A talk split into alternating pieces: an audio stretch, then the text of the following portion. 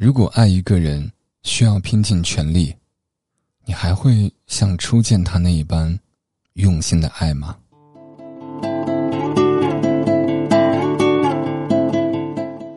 我是马爷，欢迎收听今晚的节目。老规矩，每天晚上分享一篇故事。如果这两天没有录音的话，说明我比较忙，希望你能够理解。前两天分享了一些甜甜的爱情，我看到有些朋友留言说好甜啊，好喜欢听啊。好了，闲话不多说，老规矩。今晚的故事叫做《看不见的小孩》，作者郑安庆。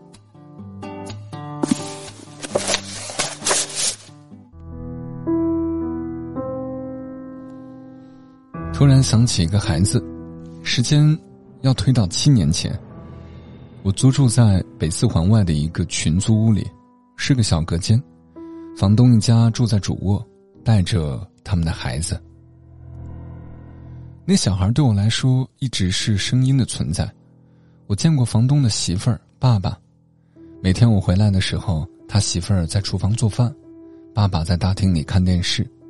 我关上我的房门，他们的声音依旧能够穿墙而过，擦擦的走路声，洗锅的洗涮声，电视的嗡嗡声，这些声音我都能想象出画面。我在自己的小房间里躺在床上，他们的日常细流在房壁之外平缓的流淌着。此时，我的耳朵里捕捉到脚粗地板的碎跑声，这声音不同于之前听到的那些声音，它轻巧活泼的在我门外蹦跶。然后我听到房东媳妇儿说：“哎，别跑了，快洗澡。”或者是爷爷的声音。你作业做完了吗？于是小孩的声音传来了：“我要吃冰淇淋。”这声音脆脆的，像是刚从土里钻出的小笋子。我在这家住着有一段时间了，这个小孩的声音时不时或或远或近的在我耳畔响起，可是我一次也没有见过他。开门去卫生间洗漱，到厨房冰箱拿饮料。拿衣服到洗衣机旁，小孩子此时都像不存在了一样，没有走动和说话的声音。一旦我关上房门，时不时那声音又传来了，像总是趁我酣睡之时，拿小软毛撩拨我的调皮蛋。他多大？多高？多胖？多瘦？声音只能够单维度盘旋在耳边，不能浇筑出一个立体的形象来。他的爸妈看起来只有三十岁出头，那他的年纪可能五六岁，那他长得像爸爸还是像妈妈，还是两者都像呢？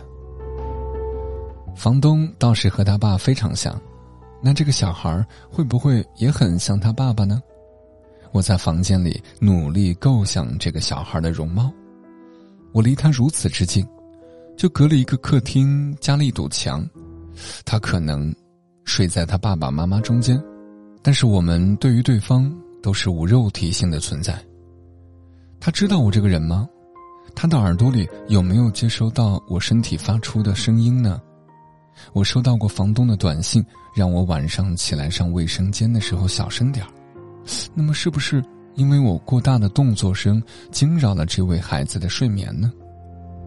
那他应该知道我的存在。深夜中，外面的客厅里。回荡着一个陌生人的脚步声，估计是害怕的，他的身体因而紧张的绷紧，小手抓住妈妈的睡衣。他会问他的爸爸：“这里住着个什么人？”爸爸说：“啊，是住着一位叔叔。”那我能不能见这个叔叔呢？他会不会问这个问题呢？我觉得会。在书房里看书的时候，我听到那熟悉的小孩奔走声，越来越近，停在我的门外。随即，我听到了小小的敲门声。我站起来，刚打算去开门，听到他妈妈讲：“不要乱敲人家的门，快回来。”我又坐下了，听着孩子走远的脚步声。今天，他该是穿着小拖鞋吧？鞋面拍打鞋底的声音啪啪作响。我们总在错过。他应该也有在客厅玩耍的时候。那时候我在外面散步，他早上上学的时候，我还在睡梦中。我们像曲线和数轴的关系，无限趋近又永不相交。而他的小人书落在客厅的沙发上，冰箱还有他贴的喜羊羊图贴，卫生间里有他一条粉绿色的小毛巾，这些都围绕着他身体而成为有用之物。他存在，但是我不在。这套房子对我而言成了他的蛹。每当我进来的时候，他如蛾一般飞走。我对他而言，是否又如此呢？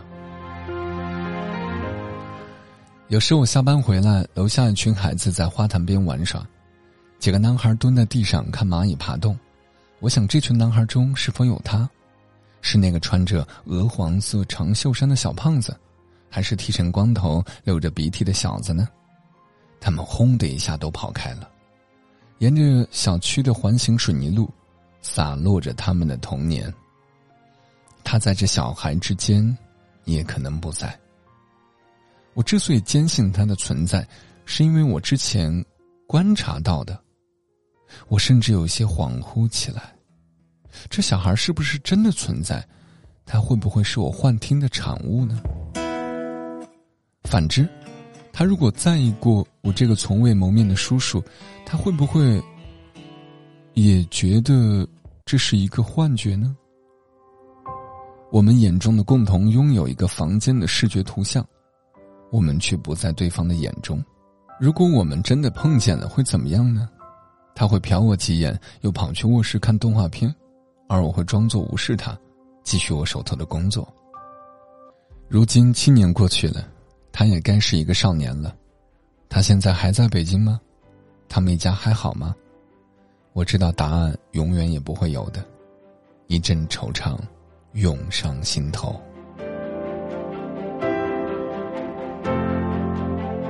本节目。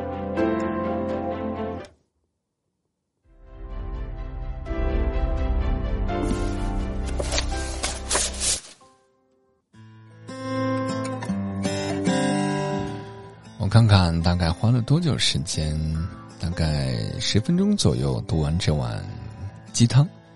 今天那个故事的类型和以往不一样，有点小小的悬疑，又有点小小的孤独和寂寞。在文章的最后，他也并没有说这个小孩他最后见到了没有，到底是幻觉还是真实的，我们不得而知。其实这篇文章我在最初拿到稿件的时候有点迟疑，要不要去读，因为我怕吓到有一些年轻的小孩子。可我转念一想，这也没什么好可怕的，这就是一种内心的孤独。我想他记录的不是一个恐怖故事，不是一个诡异的故事，他记录的是一个都市人在打拼的时候内心的孤独。我不知道你们有没有这样的错觉啊？我前段时间有一只猫啊，不对，我一直有只猫，那只猫叫建国，还有一只猫叫雪晴。建国是我疫情的第一年收养的，在外面一只小猫流浪。我真的觉得，如果不管他，他会死啊！先后一个月的时间，最终把他骗到家里头了。呃，因为老是抓沙发，然后前段时间公司又捡了一只猫，就是我刚刚说的雪晴。那怎么办呢？干脆让两只猫相聚吧。我就把建国从家里拿到公司了。可是那一段时间，我每天晚上回家开门那一瞬间，我总能听到猫叫，很真切的猫叫。我能够看到建国在门里头打算欢迎我的样子。建国给了我很多的温暖，让我这个人到中年孤独的男人有所 有所寄托。我记得有他的时候，每天晚上不管多晚回家，门一开，建国都会冲上来，往我怀里挤，我就抱着他，他就撒娇；我挠他，他就安抚情绪，然后给他一点吃的，他就不骂我了。我每天见他真的骂骂咧咧，你怎么又玩了这么晚？你个坏蛋！